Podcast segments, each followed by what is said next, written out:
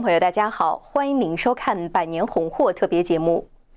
在抗日战争和国共内战时期，不少中国社会名流被中共纳为地下党和特工，为共产党获取情报、夺权立下了功劳。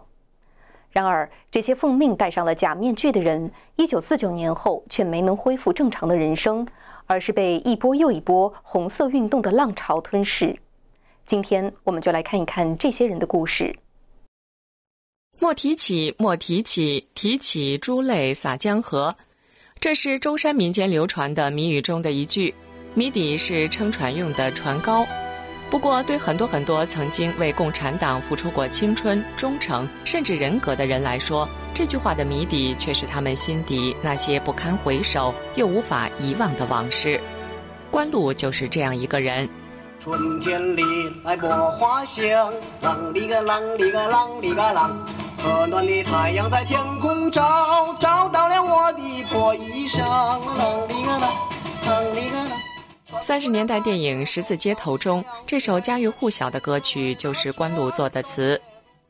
关露原名胡守梅，一九零七年出生在山西一个书香门第，从小深受家学熏陶，又在国立中央大学学习过哲学、中文，是三十年代上海文坛民国四大才女之一。本该继续在诗歌文学领域驰骋，但抗战爆发，国难当头。关路一九三二年春被中共秘密纳为地下党，同时加入中共左翼文联，成为激进的文学革命者。一九三九年，关路受中共上海特务工作负责人潘汉年的派遣，去策反汪精卫特工总部七十六号的首脑李士群，后来还奉命进入日本人的女生月刊做编辑。伺机寻找日共地下党，以获取日方情报。但关路红色间谍的身份是秘密，普通人只看到一个革命女诗人，转眼之间就成为汉奸。对此，潘汉年给他的指示是不能为自己做任何辩护。换句话说，这是所谓的党的需要。于是，关路只能沉默地奉命当汉奸。尽管他曾经写信表示难以承受千夫所指的精神折磨，但中共拒绝让他回后方，要他继续工作。然而，抗日战争胜利后，关路的厄运也开始了。在国民政府惩办汉奸时，中共不但不澄清关路的真正身份，还要他躲起来，以掩饰与日本打交道的秘密。之后，当关路的恋人王炳南准备迎娶她的时候，中共却嫌弃关路背负的汉奸形象会影响做外交的王炳南，于是再一次在党的需要下，两人黯然分手。中共建政后不再被党需要的关路，情况并没有好转。胡风集团、丁玲集团、反右、文革，他被卷入一次次运动的惊涛骇浪，前后被捕关押四次，坐牢十余年，多次精神崩溃。一九八二年，虽然中共给关路所谓平反，但风烛残年、孤苦伶仃的关路仍吞安眠药自杀。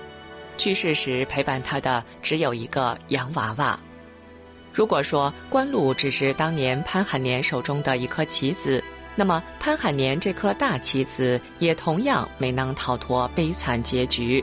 中共建政前，为共产党窃取无数情报、实施连日反蒋策略的高级特务，上海市委第二书记、常务副市长潘汉年，一九五五年突遭毛泽东亲领逮捕，秘密关押到一九六二年才受审判，以国民党特务、日伪汉奸、台湾间谍三项罪名判刑十五年，剥夺政治权利终身。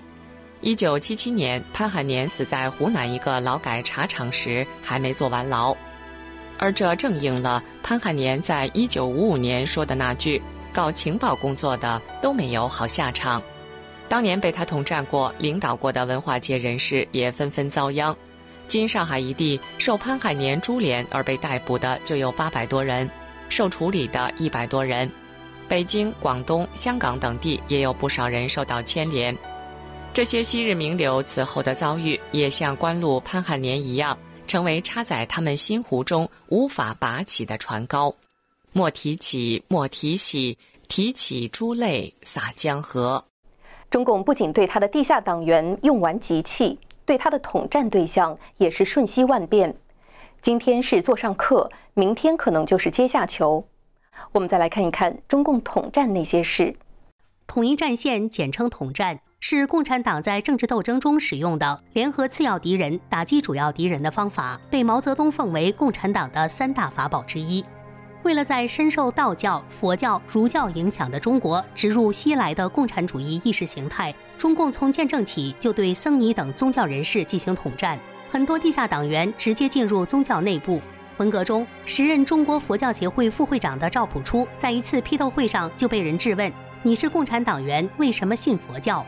但不久，僧尼等宗教人士就沦落为专政对象。被扣上反革命分子、会道门的帽子，遭到监禁、劳改乃至处死。例如，青海省1958年共有以民族、宗教上层人物为主的统战对象2290名，被逮捕法办的1572人，占69%。迫害还包括基督教。根据1958年出版的《中共如何迫害基督教》一书统计，仅根据书面资料，大陆神职人员被冠上地主恶霸罪名而杀害的，竟达8840人。被冠上反革命罪名而杀害的达两千四百五十人。在国共内战期间，中共为了打败国民党，对地主富农也采取了临时性的统一战线政策。四川知名地主刘文彩就是被统战的对象。刘文彩的弟弟川西军阀刘文辉，一九四二年在重庆秘密会见周恩来，悄悄开始与共产党合作。之后，刘文彩也开始为当地的地下党提供帮助。他的孙子刘小飞说。刘文彩出资建立了一支约五十人的地下党游击队，指挥部就设在自己的庄园里。刘文彩一九四九年十月去世后，刘文辉在十二月还与共军合力反蒋，国军从四川退往台湾。但在中共夺权后的几十年中，身为中共老朋友的刘家房产被悉数没收，刘氏家族四分之一的成员在各种运动中被迫害致死。一九五八年，在毛泽东强调阶级斗争之际。四川当局将刘文彩树为当地恶霸地主的典型，他的坟墓被掘开，遗骸被随意丢弃。一九六六年，宣传刘文彩所谓恶行的纪录片《收租院》在全国发行，连不认识他的人也对他无比憎恨。刘小飞说：“堂兄刘世伟那时已经逃到新疆避难，但当地农民受到政治宣传的激怒，把刘世伟活活勒死，又砍死了他的妻子和两个年幼的孩子。”至于工商界精英、知识分子、民主人士，则更是共产党一贯的统战对象。一九四九年中共建政前后，统战工作一直由李维汉及其上司周恩来主管。统战部团结了大批工商界、宗教界等党外人士。但是到一九六三、一九六四年，毛泽东重提阶级斗争，李维汉被撤职，统战工作改成以阶级斗争为纲，几乎所有的统战对象都被批斗甚至抓捕。曾被国民党关押过的救国会七君子之一的王造石，有着美国威斯康辛大学政治学博士学位。一九三零年，他从美国回国后，一直是共产党的战友，但因政见不同，被划为右派。文革后不久，王造时就被以组织反革命集团、意图颠覆政府的罪名被捕下狱。几年后，他的精神已不正常，病死狱中。而民主党派领导人张伯钧、罗隆基、张乃器等，虽然在中共夺取政权时被封为同盟者。但不久就成为毛泽东钦定的右派老祖宗，遭受持续批斗，郁郁而终。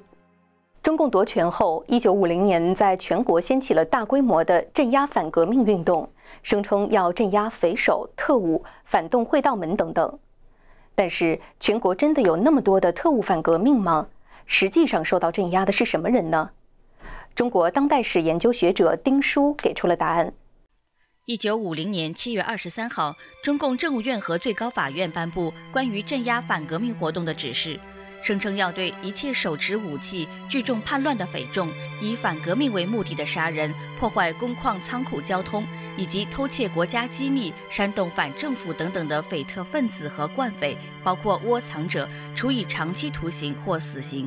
然而，中国当代史研究学者、美国明尼苏达州诺曼戴尔学院教授丁书指出，实际上中共实施的完全不是对反革命分子的镇压，百分之九十几的被镇压者没有手持武器聚众叛乱，没有破坏工矿仓库交通，没有偷窃国家机密，也就是没有任何反革命活动。